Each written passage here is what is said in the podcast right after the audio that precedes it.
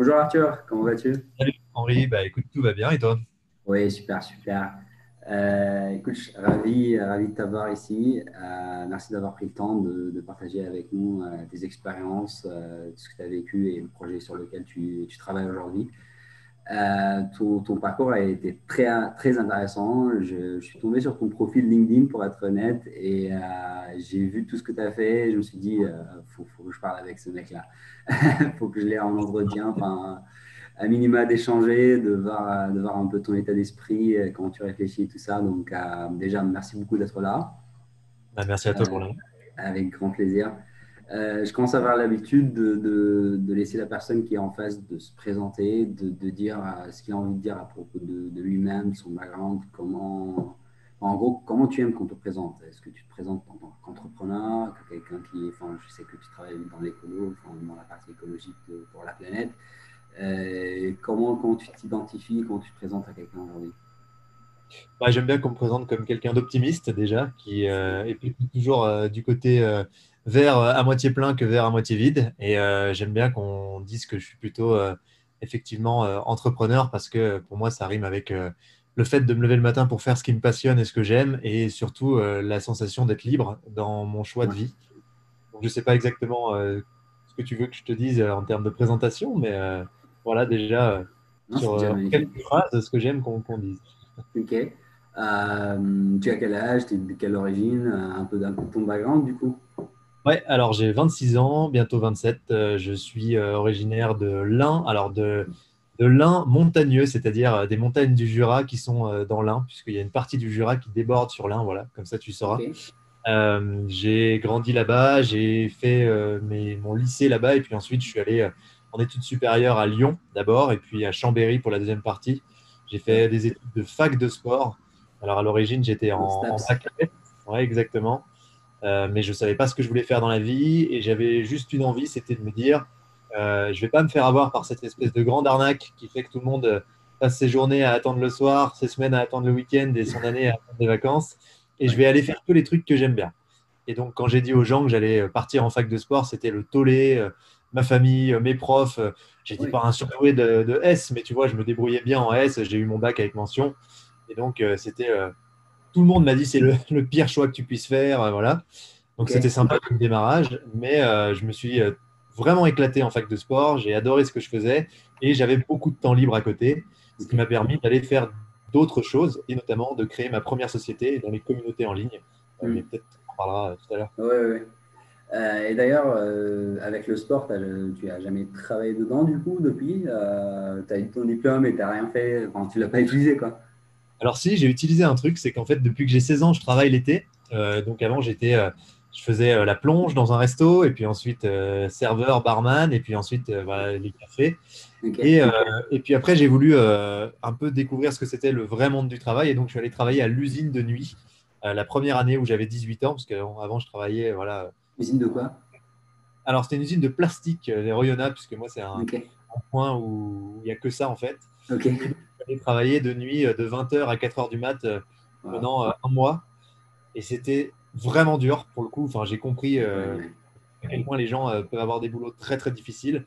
Vraiment rien à voir avec faire la plonge. Enfin, la plonge, c'est le paradis à côté. et tu portes des machins de 18 kilos qui sortent d'un moule bouillante avec des gants, tout ça pue, il y a des bruits, des boules qui Enfin bon, c'est complexe. Et je me suis ah ouais, non, mais je me suis juré que j'allais trouver un job plus cool pour l'été d'après. Et quand je suis arrivé dans ma deuxième année de fac de sport, on m'a dit bah, on vous offre le diplôme de maître nageur si vous le souhaitez. Et donc, je me suis, euh, je savais pas nager, je me suis mis à nager nuit et jour. Euh, enfin, j'exagère, mais franchement, cinq fois par semaine, toutes les semaines pendant un an. Et j'ai eu ce fameux diplôme de maître nageur qui m'a permis d'être euh, au bord d'un lac, tranquillou, à gagner un salaire plus copieux que celui de l'usine en faisant vraiment rien pour le coup. Donc, j'ai un peu travaillé dans le sport, voilà, si tu veux tout savoir. Ok, ok. Euh, d'ailleurs, tu es, l'un des, euh, des, jeunes personnes que je connais qui ont, enfin, qui ont démarré leur aventure entrepreneuriale très jeune. Euh, d'où ma question, est-ce que tu penses qu'on est né entrepreneur ou c'est quelque chose que tu l'as tu as construit, tu l'as acquéri enfin, Comment tu vois les choses? Ouais, je me suis beaucoup, beaucoup posé cette question plein de fois parce que plein de gens me l'ont posé et c'est vrai que c'est une très bonne question. Je crois quand même qu'on est avec une génétique plutôt optimiste ou pessimiste. Je crois que ça joue beaucoup dans l'entrepreneuriat. Euh, c'est difficile de toujours euh, foncer, se faire confiance, essayer des choses quand tu es très pessimiste par nature.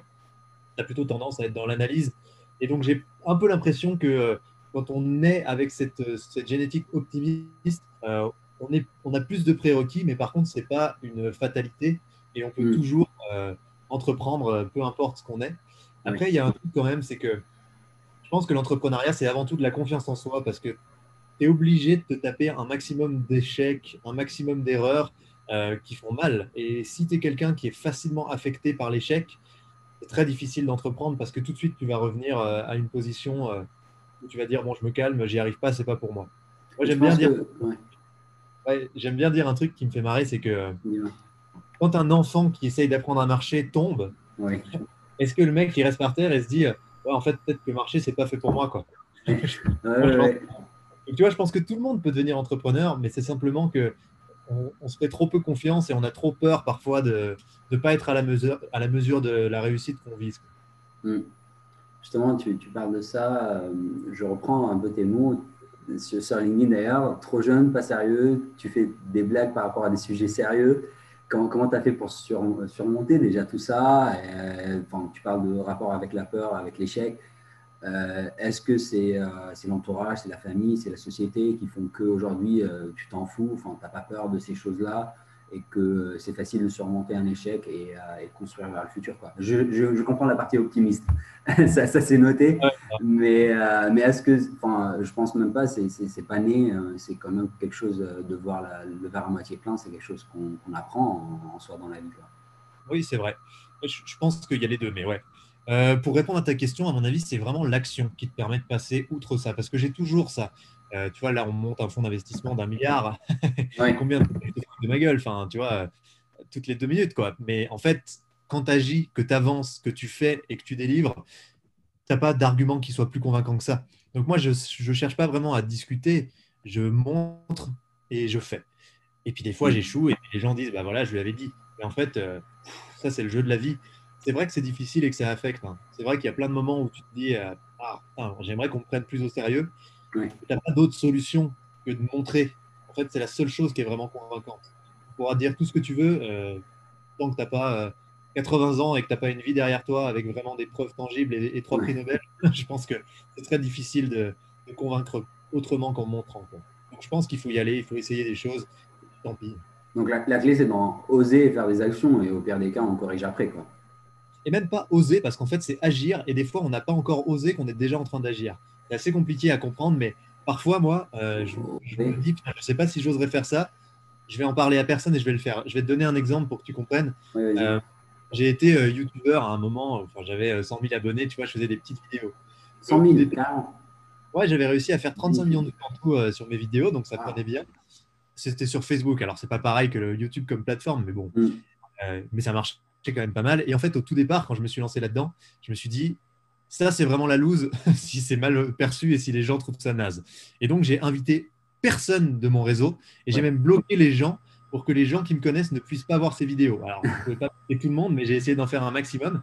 Et j'ai commencé des premières vidéos pourries, mais pourries. Et je les publiais dans des groupes avec un profil anonyme que j'avais créé. Hmm. Il s'appelait pas moi, je ne sais plus comment il s'appelait, Jérémy, un truc comme ça. et je disais, euh, cette vidéo m'a fait rire. tu vois, c'était absurde. Et je regardais les commentaires et tous les commentaires, c'était faut que ce mec arrête. c'était par rapport à quoi, d'ailleurs? Bah, C'était des vidéos d'humour. Je prenais des ah, petites euh, scènes de la vie de tous les jours et tu vois, je les hmm. tournais un peu en ridicule. Mais au début, le seul ridicule, c'était surtout moi. Mais en fait, ce qui était marrant, c'est que je prenais quand même des abonnés et ça faisait quand même des vues parce que j'étais tellement bourrin et je mettais dans tellement de groupes que les trucs faisaient 10 000 vues, tu vois. Et du coup, j'ai continué d'en mettre et puis je me suis amélioré au fur et à mesure des retours. Et quand j'ai passé 1000 abonnés, et ben là, j'ai dit aux gens autour de moi, ah, je vais lancer euh, une chaîne de vidéos. J'ai viré toutes les premières vidéos pourries et j'ai mm. fait une, vidéo où je me suis, j'ai tout donné. Alors, elle était quand même pourrie, mais elle était vachement moins pourrie que les premières, tu vois. Et du coup, j'ai été carrément moins, euh, c'était carrément moins difficile et ça a vachement bien pris après avec mes potes et, euh, et voilà. C'est quand même long, mais, mais voilà. Tu vois, c'est le genre de truc où tu te dis, maintenant on a tellement d'outils, on peut se lancer et, personne s'exprime. Dans, dans, le même contexte, tu parles, tu parles aussi de, dans, ta description LinkedIn, en fait, en soi, je vous raconte mes succès et non mes échecs. Parle-moi de tes échecs.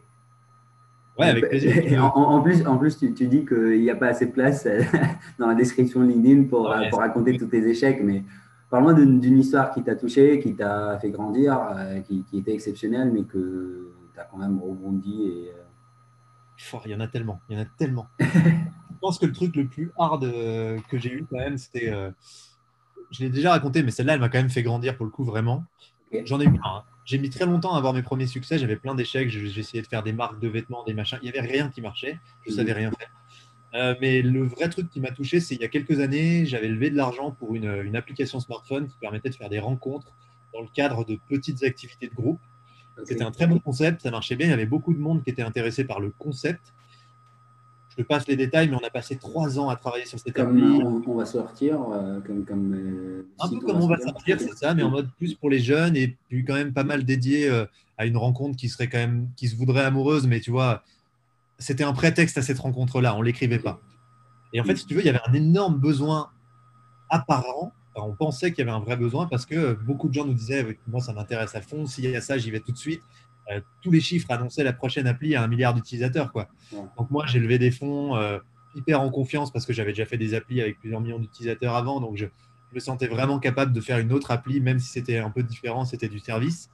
Et donc, euh, je lève des fonds, on passe beaucoup de temps déjà dans cet échec, il y a eu plein d'échecs. Euh, typiquement, euh, je recrute une, euh, une, directrice tech parce que juste elle avait 36, 36 ans et elle avait l'air compétente.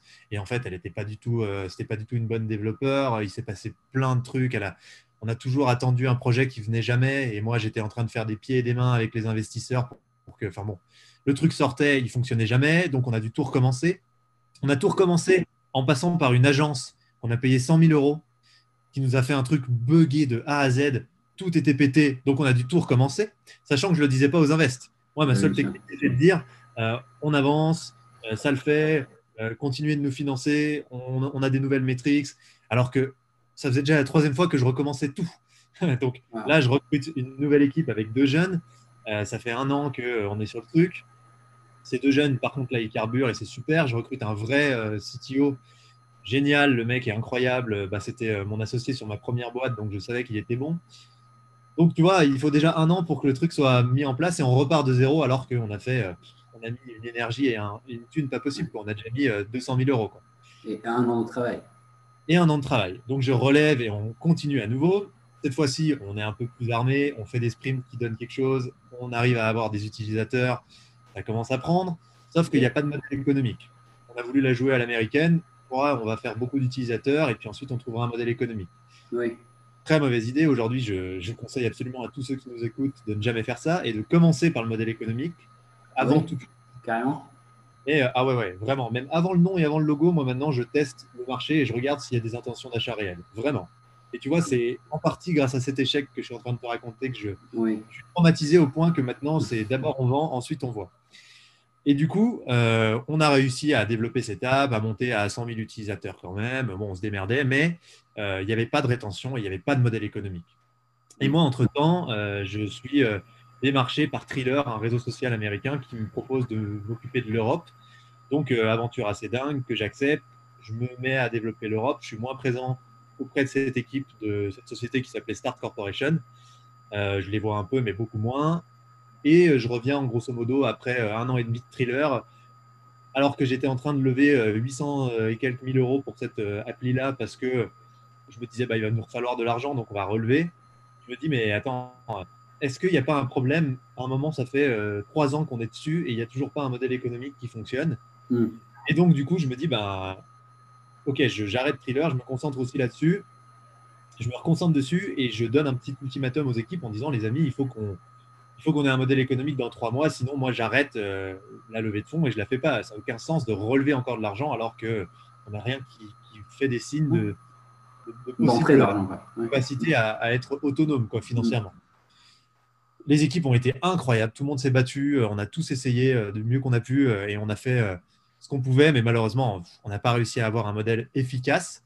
On avait des idées, mais voilà, c'était, si tu veux, c'est le genre d'idée qui est incroyable sur le papier, tout le monde te dit qu'il en a besoin, mais en fait, mm. dans la vraie vie, personne n'est prêt à payer pour. Et ça, c'est un, un piège dans lequel tu peux vraiment tomber facilement quand on te prend, parce que c'est très souvent le cas. C'est pour ça qu'il faut vraiment d'abord tester. Mouton à 5 pattes est gratuit. si les gens payent, si les gens te manifestent des vraies intentions d'achat dès le départ, tu sais que la suite de l'aventure, elle a du sens. Et dans mm. le sens inverse, c'est vraiment une connerie. Et attention, parce que l'échec que je vais te raconter, il arrive maintenant. Là, pour l'instant, c'est juste, voilà. Euh, ouais, lever des fonds, euh, c'est bien, ça fait plaisir. 200 000 euros, 800 000 euros, ouais. Ouais, ouais, bah on avait levé 430 000 et là on relevait 800 000. Donc tu vois, c'était quand même, euh, on avait mis un peu d'argent là-dessus. Et puis on avait, moi j'avais, j'utilisais une partie de, du CA de Thriller, donc des revenus, qui étaient censés me payer moi et certains associés de Thriller qui étaient dans l'aventure de ce que je te raconte là, qui s'appelle Start Corporation. donc, comment on s'est passé ça? On a réussi à avoir, on faisait quand même 400 000 de CA euh, à l'année, tu vois, avec cette boîte. Mais c'était une boîte qui était sous perfusion d'un autre modèle, donc ça n'avait aucun sens. Et euh, du coup, je me retrouve à faire euh, la réunion pour dire, bah, les amis, je suis désolé, on arrête. Donc, on arrête. les salariés, rupture conventionnelle, machin. Il nous restait peut-être 100 000 de trésors, qui nous permet de payer les ruptures conventionnelles. Et déjà, les gens ont été incroyables d'accepter des ruptures conventionnelles. Si ce n'était pas le cas, tu vois, on s'en sortait pas. Et euh, du coup, je me dis, bon, bah, ça va passer. Et là, je me rends compte que, euh, à force d'être euh, sur trois boîtes à la fois et d'être tout le temps à Paris, machin, j'ai oublié un tout petit détail qui est la TVA. Et comme on avait fait beaucoup de rentrées, mine de rien, on avait, je sais plus, 120 000 de TVA, quoi, tu vois.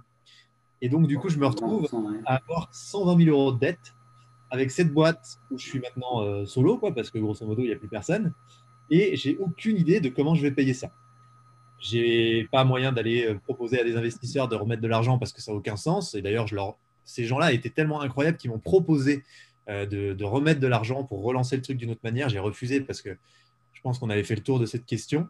Mais je me retrouve donc avec des huissiers qui commencent à défiler euh, chez moi, puis chez mes parents, puis deux fois par semaine chez mes parents, puis à m'appeler tous les jours. Et j'ai pas de solution. Donc je ne sais pas si tu te rends compte le, niveau de violence d'un moment comme ça. et ça, ça a duré six mois.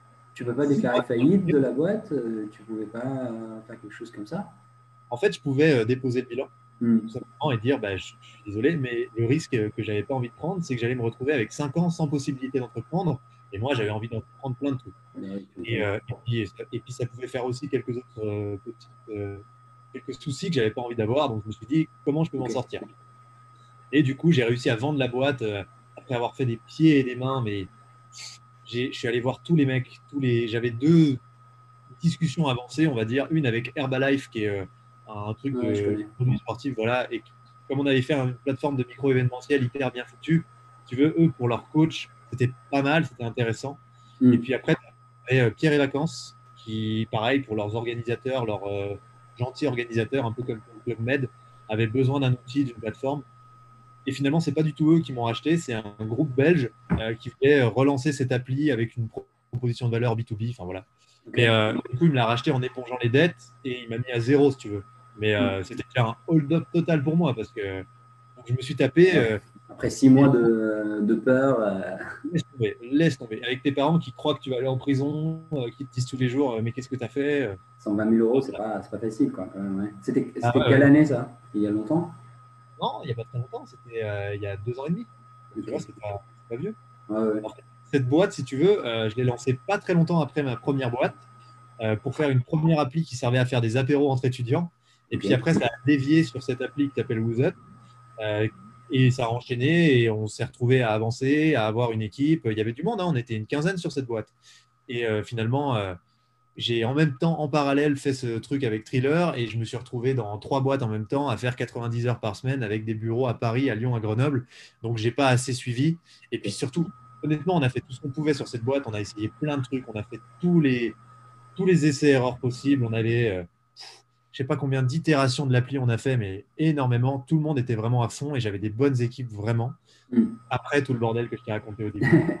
Euh, mais c'est juste que c'était un truc où tu as un un besoin perçu, mais qui n'est pas un besoin réel. Hmm. Tu peux pas faire une appel ça. Ok. Mais tu penses que si tu avais. Pardon? Je dis la meilleure chose à faire avec cette app, c'était d'arrêter vraiment. Ouais.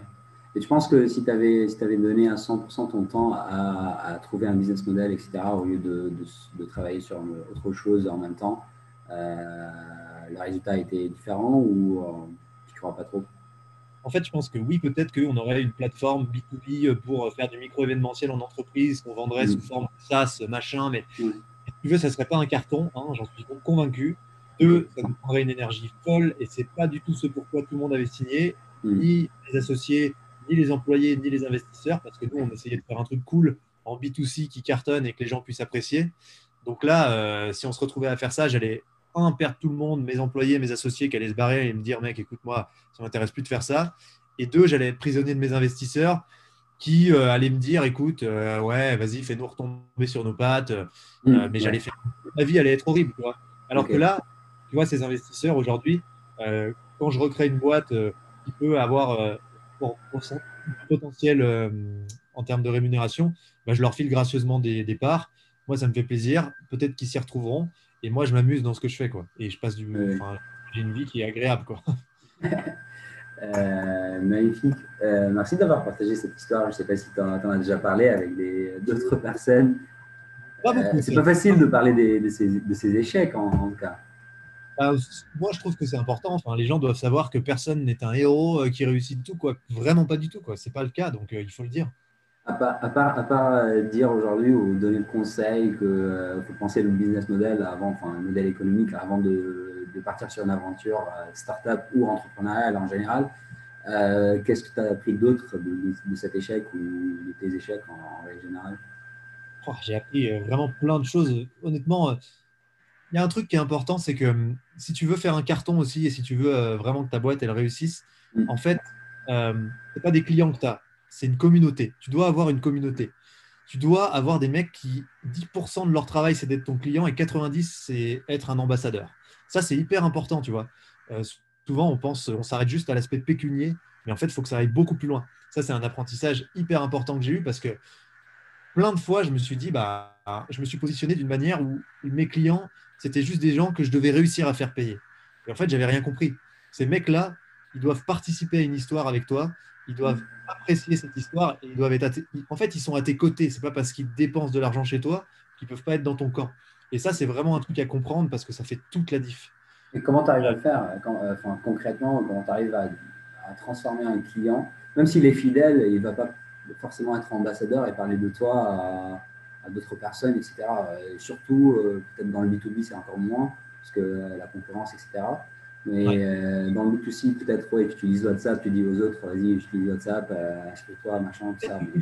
Même, même, si tu vends des cotons-tiges, les mecs, ils peuvent euh, se battre pour être tes ambassadeurs. Mais en fait, il faut comprendre, c'est que les communautés, c'est pas du tout euh, TikTok et un code promo Kelly, influenceur, fake followers, moins 32%. ouais. Ça, c'est pas ça, les communautés. Les gens ont beaucoup trop l'impression qu'un mec qui est fort en communauté, c'est un mec qui connaît les canaux d'acquisition marketing. Mm. En fait, Faire une communauté, c'est un, exprimer extrêmement clairement ce que tu fais, ta mission, ton why, le fameux why que dont parle Sinek. Ça, c'est, ça doit être tellement clair que les mecs, ils ont l'impression que c'est eux qui viennent d'avoir l'idée. Mais vraiment, ça, c'est hyper important. Ça, c'est la première chose. Et la deuxième chose, c'est de faire en sorte qu'ils puissent exprimer ce qu'ils ont compris de ton projet sans faire aucun effort et qu'ils en soient fiers. Et ça, il faut leur mâcher le travail, il faut leur faire des visuels et il ne faut pas leur laisser avoir à écrire la moindre syllabe. Les mecs, tu dois leur mettre tout à disposition pour qu'ils puissent très très facilement dire voilà pourquoi j'apprécie ce produit, voilà pourquoi j'apprécie euh, cette entreprise, ce service. Et en fait, ça, si tu veux, pour prendre un exemple, c'est ce qu'on fait avec Time. Les gens qui nous rejoignent aujourd'hui comme associés de Time, c'est eux et 100% eux qui font l'attraction de Time aujourd'hui. Parce que ces gens-là, ils ont mis de l'argent chez nous, mais ils vont surtout et aussi aller partager dans euh, LinkedIn, dans Facebook, dans euh, Instagram le fait qu'ils sont devenus associés et ce qui les a séduits dans le projet de Time. Et pour ça, nous, on leur fait un joli visuel et on essaye de leur mettre à disposition une explication hyper percutante, concise et simple de ce qu'on fait pour qu'ils puissent l'exprimer comme si c'était eux qui, le disaient à leurs amis. C'est difficile d'être un ambassadeur, c'est difficile d'expliquer aux gens voilà, moi j'aime bien ces cotons-tiges parce que bah, je trouve que le, manche en bambou du coton-tige, il est vachement solide. Par contre, ils, ont, ils sont devenus tes clients pour cette raison-là. Mais c'est d'autant plus, voilà, d'autant plus difficile de savoir l'exprimer. Et si toi, tu es capable de leur donner clé en main de quoi l'exprimer, alors là, ça devient des ambassadeurs et là, tu as gagné. Et puis après, tu peux utiliser des canaux marketing et des machins si tu veux. Mais c'est 10%, 10 de la chose. Tout est dans la clarté, en fait. Le, maître mot, c'est la clarté, j'en suis convaincu. Euh, du coup, tu as commencé à parler de Time même avant d'introduire le projet. Aujourd'hui, tu travailles sur ce sujet qui, touche pratiquement à tout le monde. Je pense que c'est pas pratiquement, il touche à tout le monde. Euh, et même pas uniquement notre génération, mais les générations à venir euh, en Donc, d'où ma question, présente-nous Time for the Planet. d'où est venue l'idée Quelle est votre ambition d'ici 5-10 ans Et plus, plus précisément, surtout que tu parles de du why de Simon Sinek, bah, c'est quoi le why de Time from the Planet aujourd'hui?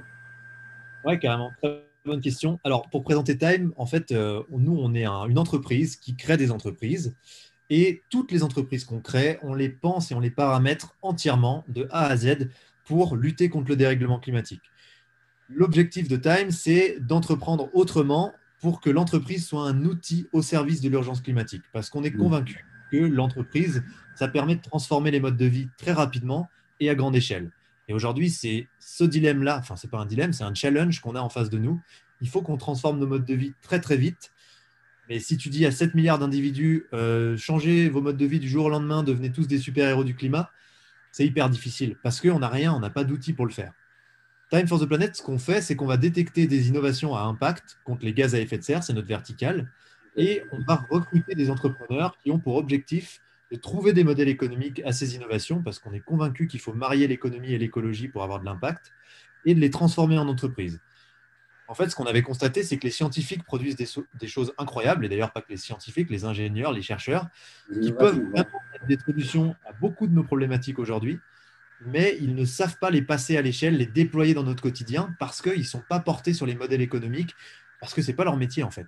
Et comme les scientifiques et les entrepreneurs ne communiquent pas beaucoup aujourd'hui et ne se rencontrent pas, nous, on a simplement voulu casser les vasques et faire en sorte que ces acteurs-là, ils soient ensemble pour pouvoir co-créer des boîtes que Time for the Planet viendrait chapeauter et dans lesquelles elle injecte de l'argent pour euh, accélérer et maximiser le déploiement. Donc c'est ça l'idée, sauf qu'on a une grosse particularité, c'est qu'on est complètement focalisé sur l'aspect communautaire. Je viens de t'en parler, tu as compris pourquoi du coup, ça fait une bonne transition.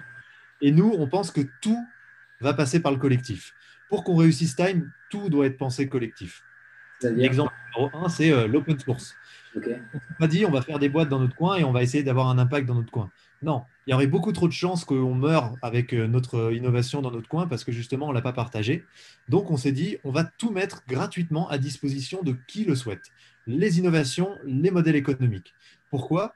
Parce que tout le monde pourra dupliquer nos innovations partout ailleurs sur la planète et ça rendra ça beaucoup plus résilient parce qu'on va créer des marchés, pas juste des entreprises. Si nous, on meurt, il y en a d'autres qui ne vont pas mourir et qui vont réussir. Et là, on est dans une phase tellement critique de l'histoire de l'humanité que quand on parle d'innovations qui peuvent nous aider à réduire les gaz à effet de serre, il ne faut pas qu'elles meurent, il ne faut pas qu'elles disparaissent, il faut qu'elles se déploient. Et puis après, il y a un autre avantage, c'est que l'open source, ça te permet aussi de faire une RD à beaucoup plus grande échelle, beaucoup plus rapide, dans le sens où tous ces mecs-là, quand ils vont dupliquer nos, nos innovations, s'ils les améliorent justement, eh ben, ils ont l'obligation, le devoir de repartager ces améliorations avec l'ensemble des possédants de la licence.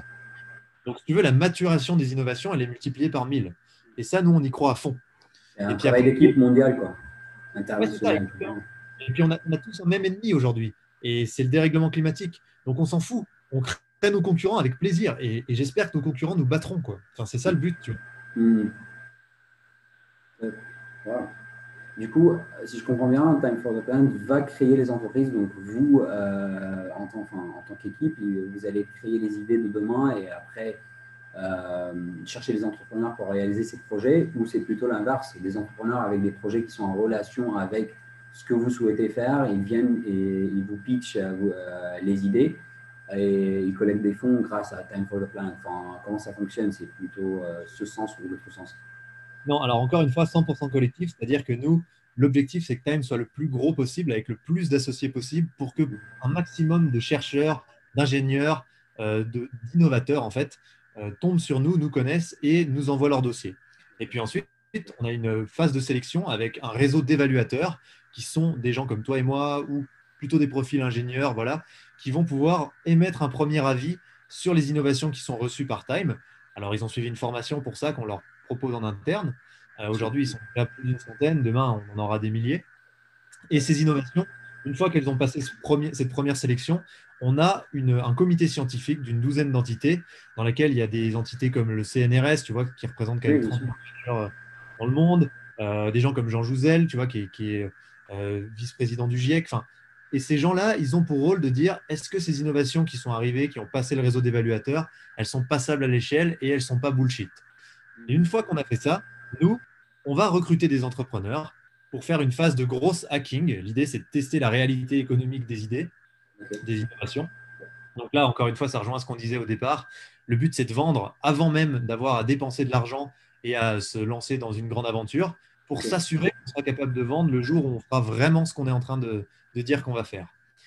Et là, à ce moment-là, les entrepreneurs, notre but, c'est d'en trouver des vraiment chevronnés, qui ont fait des boîtes, qui ont vendu des boîtes, qui sont capables de vraiment déployer ces innovations et de leur trouver des modèles économiques puissants pour pouvoir passer à la phase de vraiment de déploiement de ces entreprises qui passe dès le départ en open source pour être tout de suite euh, à dispo de, tout le monde.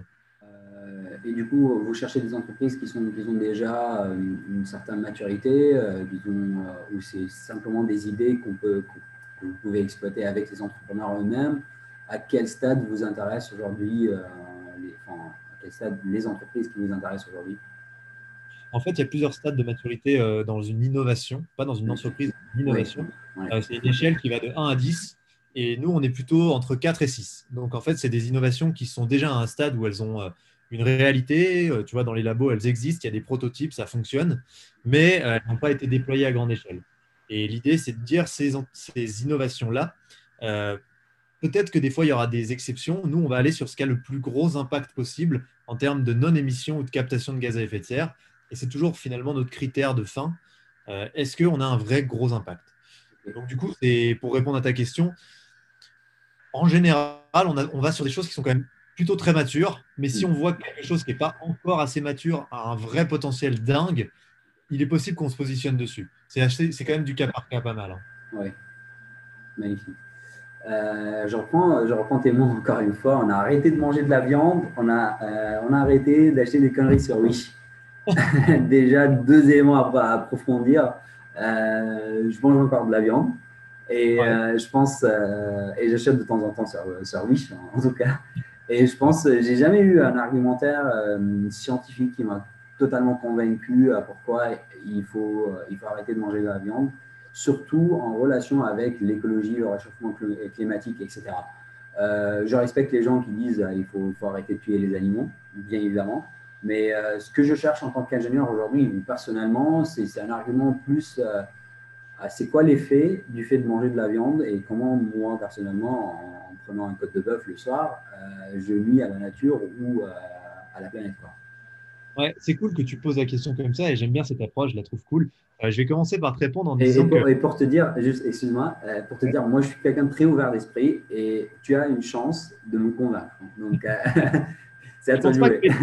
En fait, parce que c'est justement pas la philosophie de ce qu'on fait on n'est pas là pour convaincre les gens, on n'est pas là pour leur dire de manière punitive ou moralisatrice ce que tu fais rien et c'est ta faute si on va dans le mur. En fait, nous, on n'a pas du tout cette approche-là et j'ai aucun problème avec le fait que certaines personnes mangent de la viande aujourd'hui. Oui, certes, je pense qu'on peut euh, être plus efficace si personne n'en mange et je vais en parler après, mais euh, nous, notre philosophie de base, c'est aussi de dire on a déjà des vies qui sont très complexes, qui nous demandent beaucoup d'énergie, qu'il faut être capable d'assumer. Euh, et on ne peut pas être en plus des super-héros du climat si on n'est pas aidé, si on n'a pas des outils. C'est ça, Time. Hein. c'est 100% ça. Maintenant, quand tu me dis euh, pourquoi je devrais arrêter d'acheter des conneries sur Wish et de manger de la viande, en fait, c'est assez simple. Je pense que on a une philosophie et un art de vivre qui est décorrélé de notre capacité à être heureux. Je pense vraiment que ce qu'on pense aujourd'hui être un système qui rend heureux est un système qui ne rend pas heureux moi, je ne vais pas te parler de gaz à effet de serre pour répondre à ta question. Je vais te parler de, bonheur. Parce que je suis assez convaincu. Moi-même, j'ai mangé de la viande toute ma vie. J'ai arrêté assez récemment, du coup, parce que j'avais envie de voir comment on peut vivre autrement. Je pense qu'on va vers un autre type de monde, de plus en plus, qui est un monde qui n'a plus d'énergie carbonée, et donc qui est un monde qui n'est plus dans l'ultra-profusion et l'ultra-pléthore. Et en fait, jusqu'à aujourd'hui, on nous dit que c'est un monde qui est euh, horrible et ça fait super peur. Moi, je pense que pas du tout. Je pense que ce monde-là, si on est capable de le gérer, de faire la transition, la fameuse, vers un monde comme ça, ce sera un monde beaucoup mieux, dans lequel on va se sentir beaucoup mieux. Et je suis contre le fait de faire les choses dans l'excès. Donc, je ne pense pas qu'il faille dire aux gens de manger plus jamais de viande. Je pense qu'il faudra qu'on apprenne à apprécier les choses. Et en fait, on vit dans un monde où aujourd'hui, on n'apprécie plus rien. On n'apprécie plus le fait d'acquérir une nouvelle chose parce qu'on en a tellement.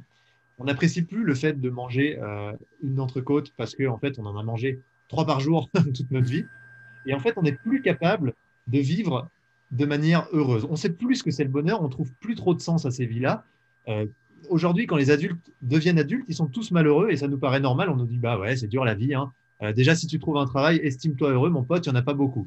Mais c'est pas ça la vie. Hein. La vie, c'est pas du tout censé être ça. On est censé vivre pour être heureux, pour se lever le matin, pour faire des choses qui nous passionnent, et on est censé apprécier ça. Et si tu veux, je trouve que c'est la même chose pour la société de consommation, comme on l'appelle, qui inclut la viande et Wish. Euh, on ne fait plus ces choses-là pour le plaisir. On les fait parce que c'est comme ça et que c'est mécanique. Et en fait, on a perdu la dimension bonheur de nos vies. On a perdu la dimension bonheur de notre capacité à acquérir des choses, de notre capacité à manger. Et je trouve que c'est absurde. Donc pour moi, euh, si on doit essayer de faire une autre façon de, vivre d'une autre manière, c'est avant tout parce que je suis convaincu que c'est une issue vers un monde où on est plus heureux. Voilà. Donc je ne parle pas de gaz à effet de serre pour te, pour te convaincre là-dessus. Et d'ailleurs, je n'ai même pas envie de te convaincre. J'avais juste envie de te partager mon avis. Non, non, non, mais c'est exactement la réponse que je cherchais en fait. Euh, c'est de comprendre euh, la relation entre les deux. Et, et je pense je pense que tu as raison, même si, euh, pas forcément on arrête tous devant la viande, mais si chacun d'entre nous il commence à réfléchir par rapport à son repas, comment il a été préparé, comment il arrive à soit une entrecôte ou euh, du saumon, quoi. Euh, qu'on apprécie les bonnes choses et qu'on trouve le bonheur dans les petits, dans les petits détails, quoi. j'ai échangé avec, avec Julie, un interview comme le tien. Elle parlait que les enfants s'extasient d'un papillon sur une branche d'arbre. Et nous, les grands, euh, tu, regardes, tu regardes le petit, il, était, il est tout heureux, euh, plein de bonheur, etc. Et toi, tu es en mode, oh oui, il va finir quand celui-là Tu vois, euh, c'est, on, a, on a perdu cette notion de, de, petits, petits trucs qui nous rendent heureux. Et tu vois, ça tombe bien que tu parles de ça parce que ma citation préférée, c'est Le monde ne manque pas de merveilles, juste de merveillement. Et je suis 100% convaincu que cette citation, c'est la clé pour être heureux. Tu vois, moi, les gens me prennent souvent pour un con parce que quand je vais dans la nature et que je vais faire une balade ce week-end, par exemple, euh, je, suis, je, suis, tout le temps en train de dire c'est magnifique, j'arrive pas à me. Je, je, suis en transe, vraiment. Et en fait, les gens me disent toi, tu viens pas souvent à la campagne, non.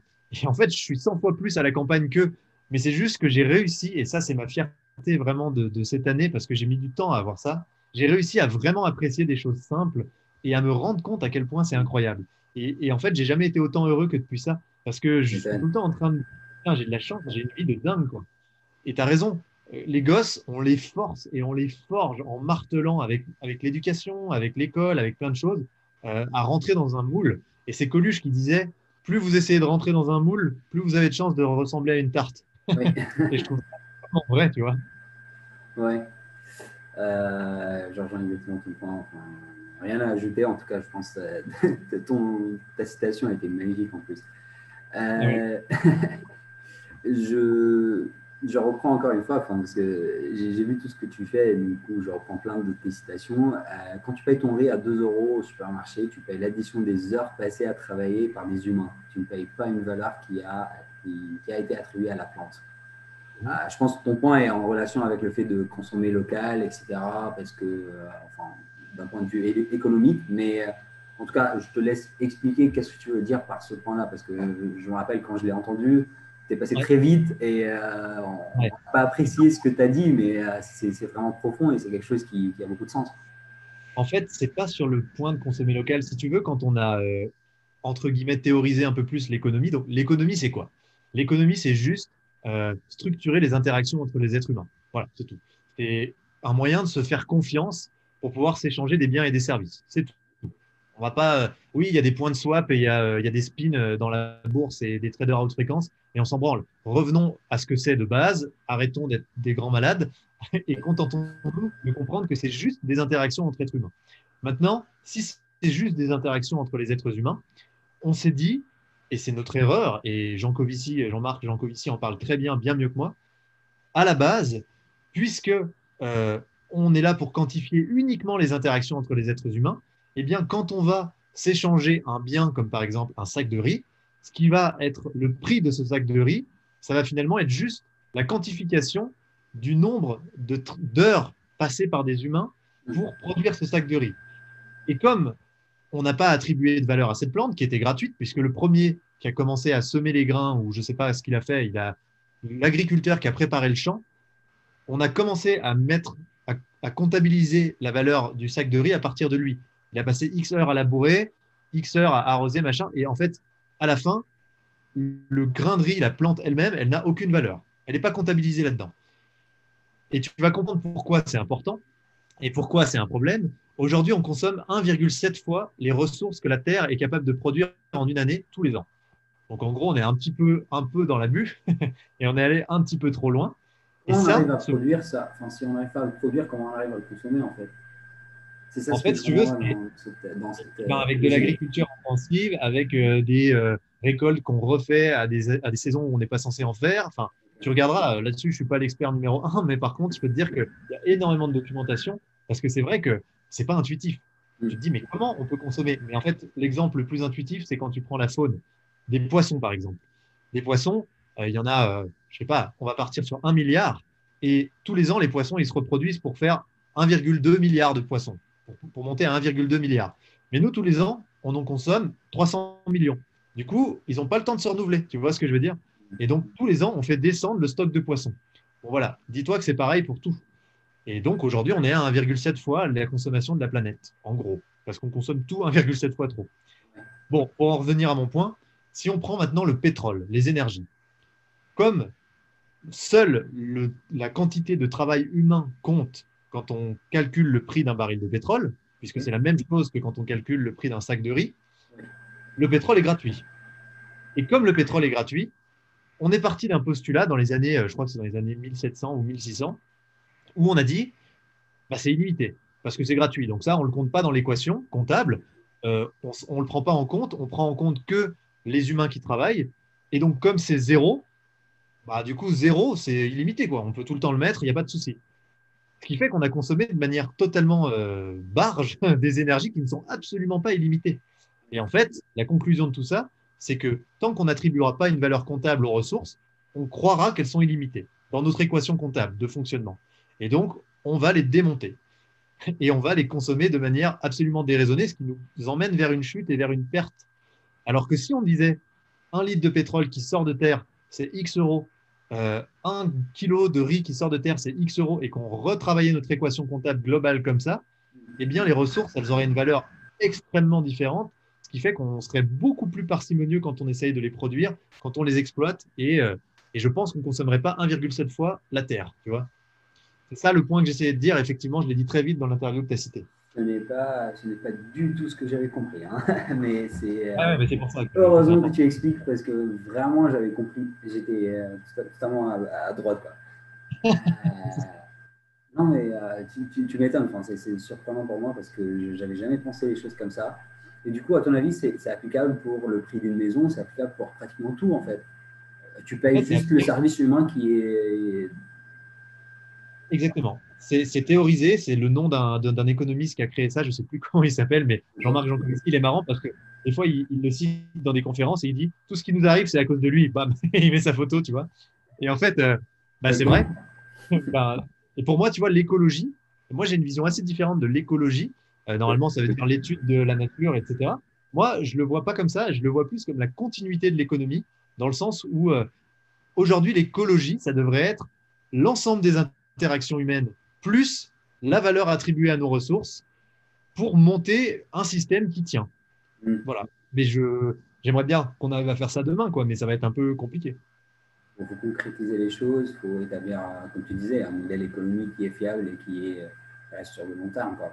construire une économie euh, à côté. Si on, ouais, si on est capable de faire ça, maintenant qu'on sait que la Terre elle est finie, qu'elle fait 13 000 km de diamètre et qu'elle en fera jamais plus, euh, finalement, si tu veux, ça va tout gérer ça va gérer les problématiques entre guillemets de démographie, parce qu'en fait, on va savoir, bah, comptablement, on a de la ressource pour X milliards de personnes, pas plus, et X milliards d'animaux, pas plus. Donc, on ne peut pas se permettre de dépasser ça. Enfin, en fait, si tu veux, ça nous permet presque, sans avoir à rentrer dans des systèmes dictatoriaux euh, où on va devoir tout contrôler, euh, de se dire, non, mais en fait, euh, on a bien conscience que si on fait plus que ça, on, est dans la merde. Quoi. Mm. Et, une façon de se stabiliser. Aujourd'hui, les humains, on fonctionne d'une manière un peu bizarre. C'est comme si tu achètes un appart de 100 mètres carrés, tu te dis, il est vachement cool cet appart. Bah, du coup, je vais inviter des potes. Au lieu d'être deux dedans, on va être 10. Ah, puis en fait, mes potes vont inviter des potes. Bah, du coup, on est 300. Et en fait, du coup, il est vachement chiant cet appart. Si dès le départ, tu dis, cet appartement, il est vivable à 2 et maximum à 4, et après ça, bah, c'est juste ingérable parce que euh, vous allez avoir plein de problèmes. Personne n'invite ses potes. Mais nous, on aime bien, on est des mecs sociaux, alors on invite nos potes. tu vois Non, je comprends tout à fait.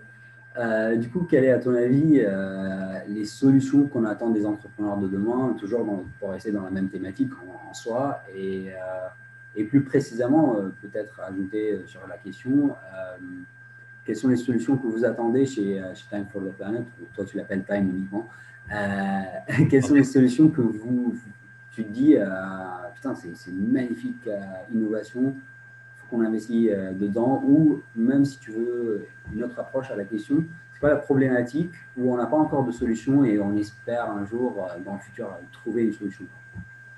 il, y en a, il y en a beaucoup. En fait, c'est important, quand on a commencé Time, euh, on est allé voir les scientifiques parce que nous, on est entrepreneurs et les scientifiques nous alertent depuis 50 ans sur le fait qu'il y a un problème. Donc, si on voulait aller voir une seule personne, c'était eux.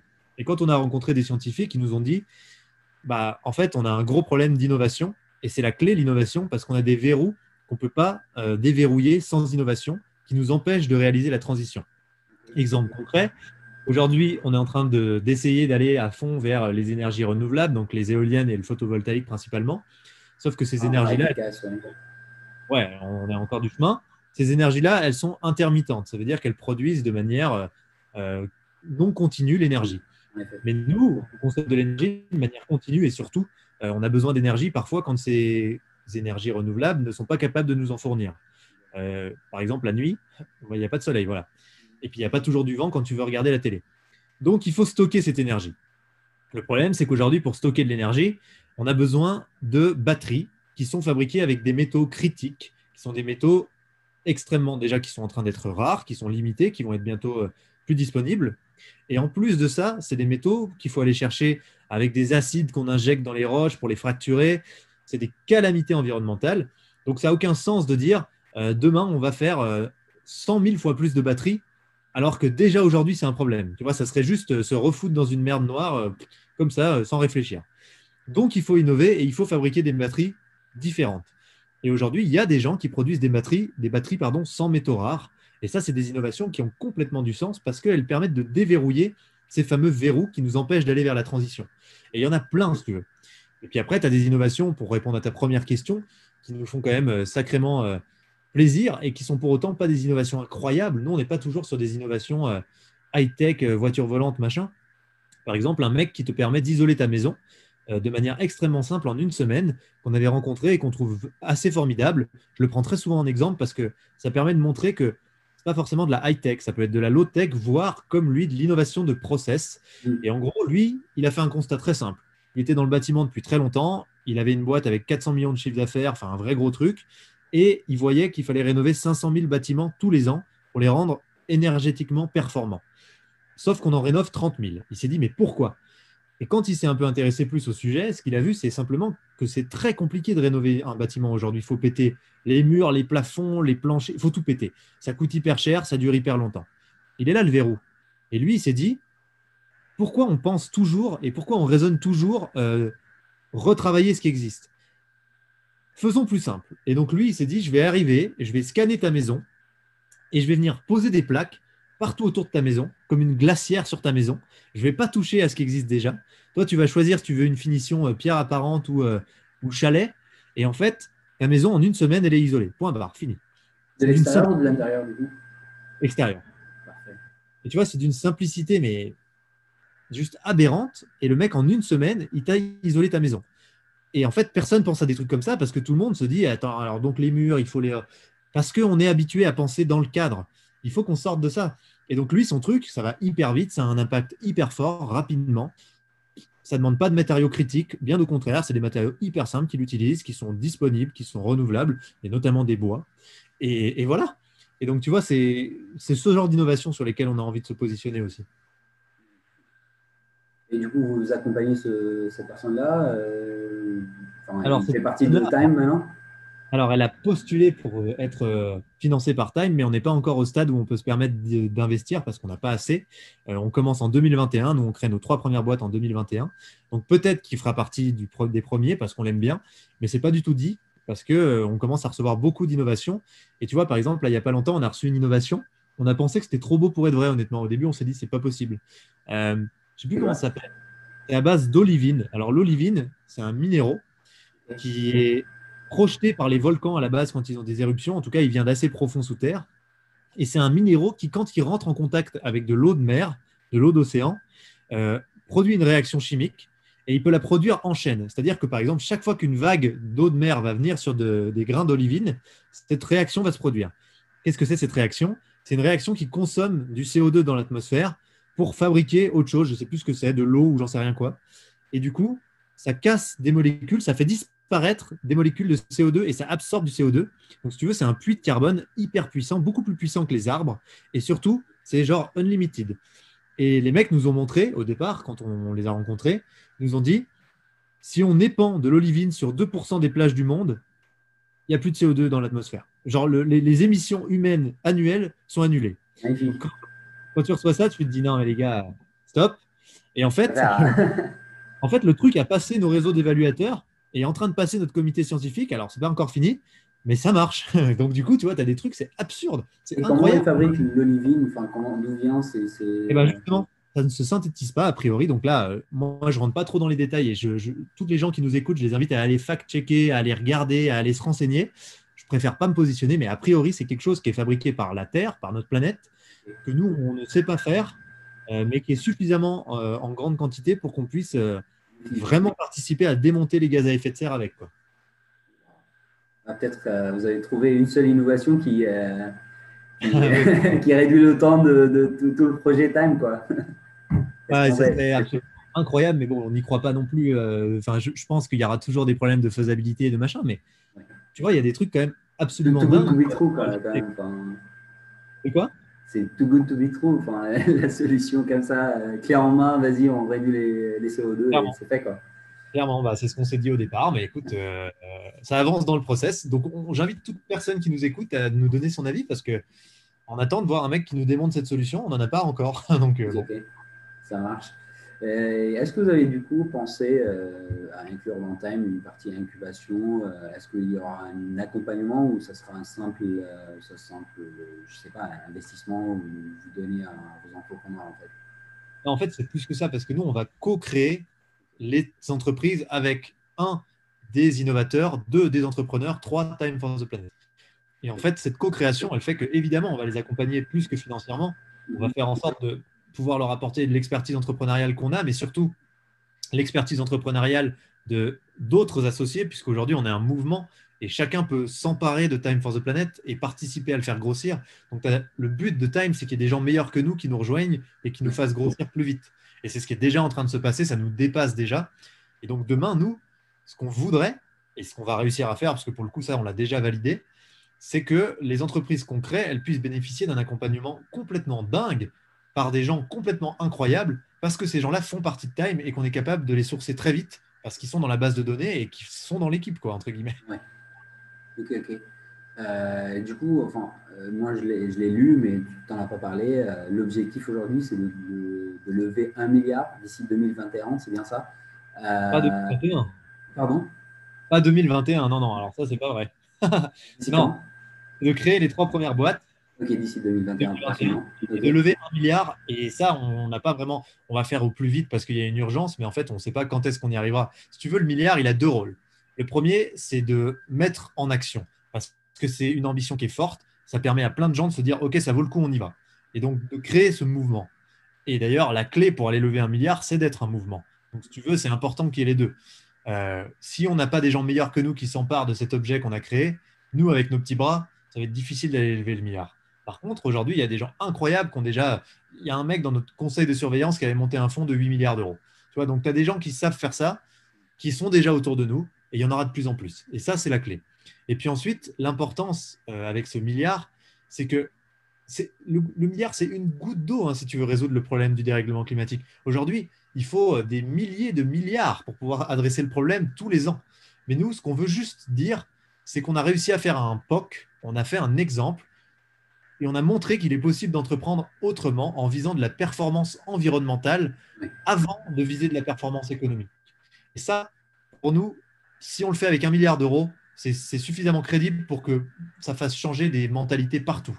Au niveau si ça s'applique en Allemagne, aux États-Unis, je ne sais pas, dans, ah. plusieurs pays. Euh.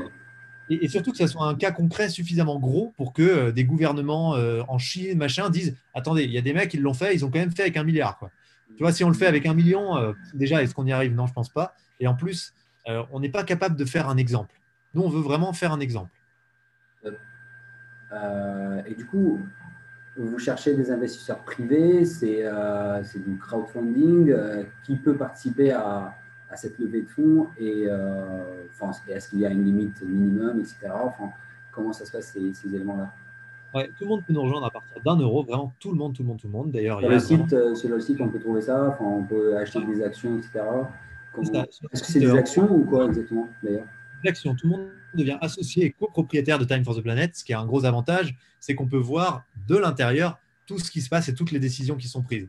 Si une entreprise Google vient et met de l'argent, tout le monde verra ce que vote Google en Assemblée générale, tout le monde verra ce que dit Google, ce que veut Google. Tout le monde, parce que tout le monde est associé, c'est le plus haut niveau dans une entreprise. Donc en fait, tu ne peux pas faire plus. Tu ne peux pas cacher des trucs à des associés, ils sont obligés d'être au courant de tout. C'est la loi. Donc en fait, ça c'est le gros, le gros postulat de départ de Time. Et après, chacun rentre avec les moyens qu'il a. Donc, on peut mettre un euro, mais tu peux aussi faire rentrer un gros fonds d'investissement ou Google pour 200 millions d'euros. Et d'ailleurs, si Google vient avec 200 millions d'euros, on n'aura pas de souci à l'accueillir parce que derrière, on a une double vote, une double majorité. La première, c'est 1 euro égale une voix. Donc là, effectivement, si Google a mis 200 millions et que toi, tu as mis 1 euro, ce pas hyper équitable. Et du coup, derrière, on a une deuxième, un deuxième vote qui, lui, fonctionne en 1 euro égale, enfin, un homme égale une voix, pardon. Et là, pour le coup, tu as autant de voix que Google pour euh, choisir euh, euh, enfin, les différentes décisions qu'on va proposer, parce que là, je ne les ai pas en tête. Du coup, c'est un fonds d'investissement en soi, ce n'est pas une entreprise. C'est une entreprise qui lève des fonds et qui s'en sert comme un fonds d'investissement. C'est ça qui est un peu complexe. C'est qu'on a été obligé de faire un on a été obligé de faire un ovni, parce qu'il il y a plein de trucs qui nous bloquent si on respecte juste la loi et qu'on fait exactement les formes qui existent aujourd'hui. Par exemple, aujourd'hui, tu n'as pas le droit de dire je ne distribue pas de dividendes à mes associés, à mes actionnaires. Time, il est non lucratif. Nous, on réinjecte 100% des bénéfices pour recréer des boîtes. Sauf que ça, c'est interdit. Tu es obligé de le voter en assemblée générale. Et du coup, si tu commences à dire aux gens, bah voilà, on vote la distribution de bénéfices, tu as des très très grandes chances pour, que ça se finisse en euh, plein de gens veulent récupérer de la thune. Nous, on ne veut pas ça. Donc, on devait l'imposer dans la loi. On n'a pas le droit de le faire. Donc, on a trouvé un avocat qui nous a dit, vous pouvez mettre une condition à la distribution de dividendes. Et donc, on a écrit, Time for the Planet distribuera des dividendes, oui, avec plaisir, si et seulement si la température à la surface du globe redescend à plus 0 degré par rapport à l'ère pré-industrielle, ce qui n'est plus possible. Mais tu vois, ça, on pouvait l'écrire. Et du coup, aujourd'hui, bah, on a le droit de faire ce qu'on fait. Et si tu veux, on a fait plein de petits trucs comme ça à plein d'endroits pour pouvoir se permettre d'avoir un truc qui nous permette de faire ce fameux exemple qu'on voudrait euh, amener, qui finalement sert juste à dire l'entreprise, c'est un putain de levier. quoi. Magnifique. Ok, ok, Maintenant, je comprends. Enfin, c'est beaucoup plus clair. Euh, qu'est-ce qu'on peut faire aujourd'hui pour, pour, les gens qui nous écoutent, euh, moi-même, tout le monde? Qu'est-ce qu'on peut faire pour aider le projet? Si on a des idées innovantes, etc., qui, à quel moment on doit vous contacter? Est-ce qu'il y a quelque chose à remplir en ligne? Comment ça se passe, ces éléments-là? Tout est très simple pour répondre à toutes tes questions d'un coup. En fait, vous pouvez venir sur notre site Time for the Planet. Il y a un onglet qui s'appelle Tout savoir. Et dans cet onglet, on a fait un truc qui s'appelle J'agis. Et là, vous pouvez apporter une compétence. Donc, si vous vous sentez euh, fort dans votre domaine, expert, ou même si vous avez juste envie de participer à faire grossir Time en vous impliquant humainement, je ne vous parle pas d'argent là, eh bien, vous pouvez aller sur ce truc pour apporter une compétence et vous allez participer à une petite réunion qui a lieu tous les lundis où aujourd'hui il y a une grosse cinquantaine de personnes à chaque fois. Et ces gens-là, ils rejoignent notre communauté qu'on appelle la galaxie, euh, dans laquelle il y a différentes planètes. Et en fait, les planètes, c'est juste des gens qui sont rassemblés par cœur de métier, si je puis dire. Euh, donc, euh, il y a les traducteurs, il y a les juristes, il y a les influenceurs, et puis aussi par entité, donc, ou par ville. Donc, il y a la planète l'EM Lyon, par exemple, qui a sa planète, ou Visiative, qui est une entreprise. Et puis dans ces planètes, eh ben, il y a des comètes qui sont des initiatives des projets qui peuvent être justement à l'initiative de tous ces gens qui nous rejoignent, qui disent Moi, j'ai envie de faire grossir Time, donc je vous propose de faire un tour de France pour faire des conférences et parler de Time. Qui veut venir avec moi et qui veut m'aider à organiser ça Ou à notre initiative, à nous, les keepers, donc les six cofondateurs, en disant bah Là, les amis, on a vraiment besoin de ça. Est-ce que quelqu'un peut nous aider là-dessus? Typiquement, euh, là, on est en train de faire traduire tout le site, toute la documentation par ces gens-là. Et c'est juste incroyable. Ouais. Ensuite, si on a une innovation et qu'on veut la porter, pareil, euh, il y a un onglet dans le même endroit, donc j'agis, où on peut dire, bah, voilà, euh, envoyez mon innovation. Envoyez-la, peu importe à quel niveau vous en êtes. Nous, on a envie de suivre, on a envie de connaître, on a envie de voir passer. Donc, il n'y a pas de problème. Il ne faut pas hésiter à nous l'envoyer. Et puis après, bah, tu as aussi euh, devenir évaluateur, donc faire partie de ce réseau d'évaluateurs qui reçoit des projets et qui peut donner un avis. Et donc là, vous allez suivre une formation également qu'on a mis en ligne, qui est disponible et qui vous permettra d'être capable de donner un avis sur les projets qu'on reçoit et de faire le premier euh, niveau de filtre. Puis ça vous donne une idée aussi de, du volume de projets qu'on reçoit et euh, de, la typologie de projets qu'on reçoit. Ça vous permet vraiment de tout comprendre, de tout voir de l'intérieur. Enfin, nous, on ne on, vous fera pas de cachotterie, donc vous pouvez accéder à tout en fait. Vous recevez combien, combien, de projets par, euh, par semaine, par mois à ce moment-là? Alors, en ce moment, on en reçoit pas mal, du genre 20. Par contre, par semaine, par mois? Non, plutôt par mois. On a passé les 100 projets reçus là en tout, je sais, euh, tout récemment. Euh, et ça commence à bien accélérer. Donc, euh, en fait, c'est proportionnel à notre, à notre visibilité sur les réseaux, si tu veux. Bien sûr, bien sûr. Et j'espère que je contribue à ça avec, cette, avec cet échange. J'ai vu, j'ai vu le mot ambassadeur sur LinkedIn, sur le profil de certaines personnes. je sais qu'on a dépassé un peu le temps. Je ne sais pas si je t'ai pas posé. Je regarde même pas l'heure. Euh, du coup, j'ai vu le mot ambassadeur sur les profils de certaines personnes. Euh, qu'est-ce que tu peux nous parler? Enfin, C'est une étape en plus.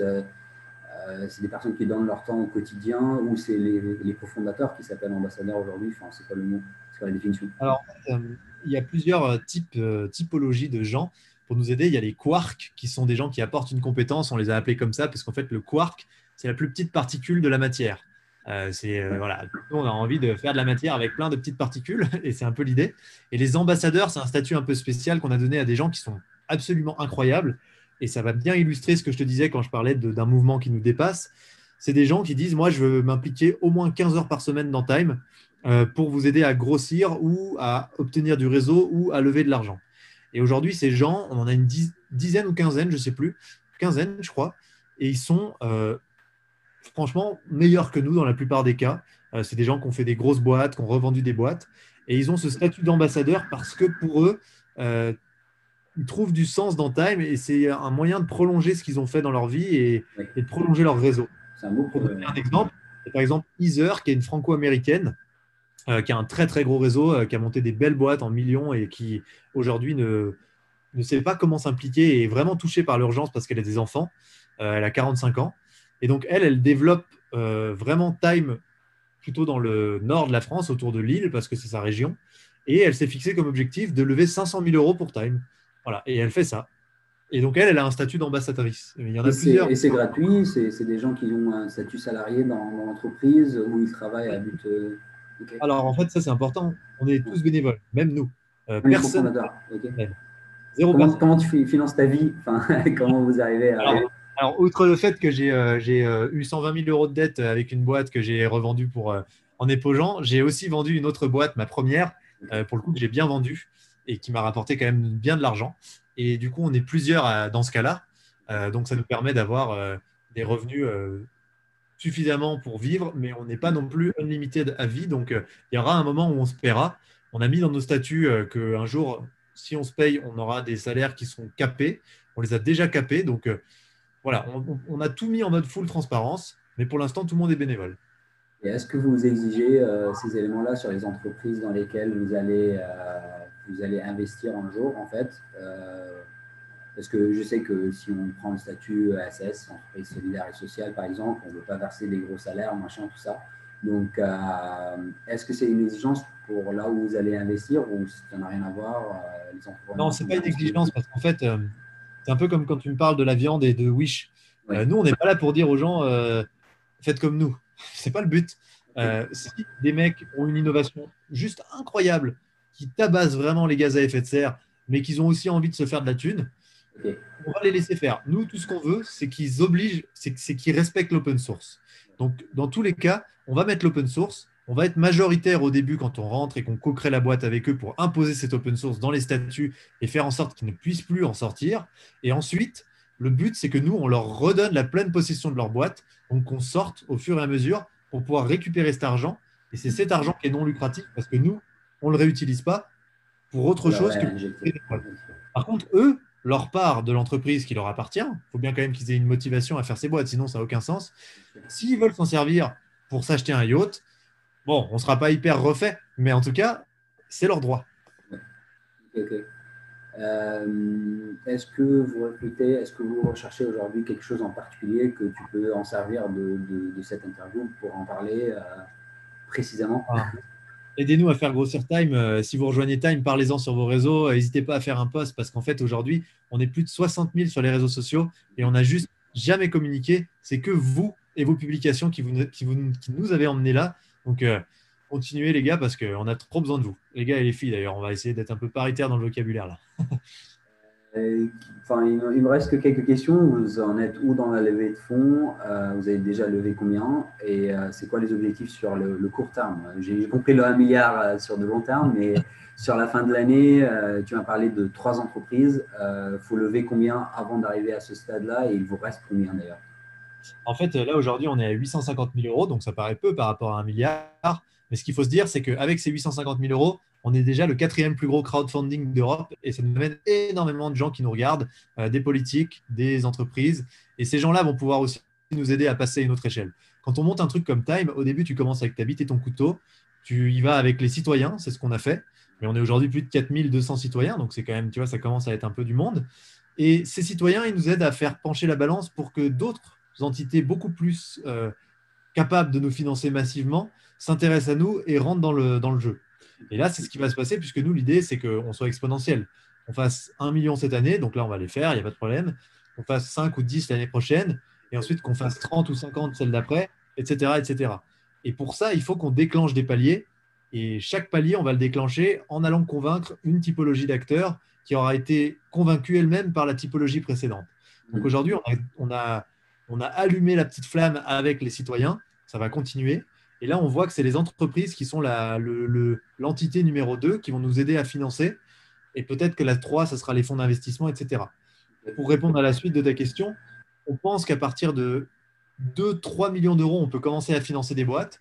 Mais on s'était donné comme objectif 5 millions parce que le temps de toute façon que ces boîtes elles passent les processus dont je t'ai parlé de sélection, on aura levé un peu plus et donc ça arrivera sûrement fin 2021, euh, le moment où vraiment on posera beaucoup d'argent dessus je pense que c'est jouable et qu'on n'aura pas trop de soucis à tenir les délais. On s'est engagé, nous, à créer ces boîtes en 2021. Donc, on les créera quoi qu'il arrive. Euh, maintenant, le mieux, ça serait qu'on ait 5 millions d'euros pour les créer et surtout pour être suffisamment attractif vis-à-vis des super innovations. Parce que tu vois, quand tu as 1 million d'euros, bon, tu n'es pas hyper attractif. Les mecs, ils se disent, ouais, il va pouvoir m'accompagner un peu, mais, mais ce n'est pas énorme. Quand on a 5, déjà, ils se disent, bon, il a un peu plus de capacité de m'accompagner. Sûr. Quand on a un milliard, alors là. ça change toute la donne. Et euh, la, dernière question qui me reste. Euh, euh, Time aujourd'hui, elle est uniquement en France. Et est-ce que vous êtes international? Est-ce qu'il y a des, gens qui commencent à vous connaître un peu dans le monde? Et la deuxième question, qui est plutôt la première, qui doit être la première, tu n'as pas parlé de BPI ou, ou des aides de l'État. Est-ce que vous, en, vous avez pensé par rapport à ce. Enfin, bien évidemment, vous avez pensé, mais euh, comment ça, avance les choses Alors, euh, aujourd'hui, il y a 34 nationalités dans les actionnaires de Time, donc tu vois, mine de rien. Mais par contre, on n'est que francophone pour l'instant, donc c'est vraiment la preuve qu'il euh, y a des gens un peu partout qui commencent à voir arriver ce truc et qui commencent à s'y intéresser. Je pense que c'est beaucoup des franco quelque chose, tu vois, qui sont. Mais par contre, c'est quand même cool. On a des gens qui veulent nous ouvrir dans d'autres pays. Alors, comme on n'est pas arrivé à un stade où on est suffisamment tu veux, on n'a pas fait euh, quelque chose de standard ici qu'on puisse démultiplier facilement.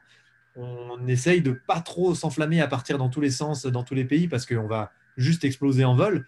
Mais on a déjà des gens à qui on a confié euh, la, responsabilité, entre guillemets, d'ouvrir un pays, notamment Singapour. Ils sont en full autonomie. On va voir ce que ça donne.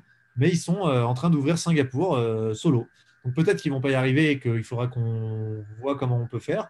Mais en tout cas, déjà, cette antenne-là, elle s'est ouverte d'elle-même et on lui a laissé la possibilité de le faire pour voir un peu comment ça se passe, comment ça prend et comment ils font ça. Et puis ensuite, la deuxième question sur la BPI et les financements participatifs, ou en tout cas les, financements publics. Euh, on est en contact avec la BPI récemment. On discute avec eux. Je ne pense pas qu'on rentre beaucoup dans les cases de ces gens-là, mais euh, on sera ravis d'y rentrer si jamais c'est le cas. Ok. Vous êtes déjà en contact avec eux, du coup euh, ouais. ouais. on est bien en contact. On a mis un peu de temps à remonter, mais là, on est au plus haut niveau de la BPI, donc c'est cool. Du coup, ma dernière question, c'est quoi les enjeux de, demain en termes d'énergie, d'écologie euh, Même si je pense que tu as, parlé un peu à, faire une mesure, mais en résumé, quels sont les, euh, quels sont les enjeux, à ton avis? Ah, bah, Les enjeux, ils sont simples. Hein. Euh, décarboner notre économie. En gros, arrêter de fonctionner avec des énergies fossiles parce que, bah, ok, il y a le problème du réchauffement climatique, mais surtout, il n'y en a plus. Donc, quand il n'y en aura vraiment plus du tout, ça va être forcément compliqué. Parce que l'être humain, quand euh, il en reste plus pour tout le monde, bah, il dit pas euh, bon, on arrête, il dit euh, bah, c'est mon mien et puis, et puis venez, venez pas me chercher la merde parce que sinon je vous bute. Donc, il ne faut pas qu'on arrive dans ce stade-là, sinon ça va être très complexe. Et puis, les enjeux, c'est aussi d'apprendre la sobriété, je pense. Et là, ça rejoint la notion de bonheur dont je te parlais tout à l'heure. On est allé dans un monde et dans une vie où on court toujours plus vite derrière des trucs qui sont de plus en plus futiles, en ayant de moins en moins idée de ce à quoi ça va nous servir. Et d'ailleurs, il y a une citation de Will Smith que j'aime bien là-dedans et je viens d'y penser. Il dit On achète des trucs dont on n'a pas besoin avec de l'argent qu'on n'a pas pour impressionner des gens qu'on déteste. je la trouve absolument géniale parce qu'en fait, je pense que c'est exactement ça. On est arrivé dans cette phase de l'humanité où on a un peu plus trop idée de ce qu'on est en train de foutre. On le fout juste et on y va de plus en plus vite. Et on est, c'est un peu euh, foncer dans un mur et accélérer, tu vois. Et je pense que c'est le chien qui court derrière, euh, derrière sa queue. Ouais, il faut, faut qu'on arrête en fait. Nous, on a besoin d'être heureux. Euh, on a besoin d'être des animaux qui se sentent bien. Là, on n'est plus dans ce cas-là. Je pense qu'on est à un stade où on est euh, tous de plus en plus dépressifs. Enfin, il n'y a qu'à voir le taux de suicide, de dépression, ça explose. C'est pas pour rien, c'est parce qu'il n'y a plus de sens dans nos sociétés. Et je pense que la sobriété, ça fait partie aussi du sens. C'est apprendre à réapprécier les choses et pas toujours vouloir l'infini, justement magnifique comme, message. Euh, je te laisse le mot, le mot de fin, de la fin. Tu, tu dis ce que, ce que tu as envie de dire. C'est libre à toi. Eh ben, je vais citer Nelson Mandela. Alors, je l'adore et je l'utilise souvent. Il dit euh, Je ne perds jamais, soit je gagne, soit j'apprends. Et dans tous les cas, on sera en train d'apprendre, je pense, beaucoup euh, dans les prochaines années. Magnifique. merci Arthur encore une fois pour, pour ton temps, pour cet échange. Euh, j'espère, que le projet aboutit. Euh, j'y crois. Je pense qu'il va aboutir. En tout cas, je le sens dans, ton état d'esprit, dans, ta motivation. Et je pense que si tu es associé avec euh, cinq autres personnes, tu me dis que vous êtes six au total, bah, c'est que vous avez tous le même état d'esprit et que vous allez droit. vous, voyez où est-ce que vous allez.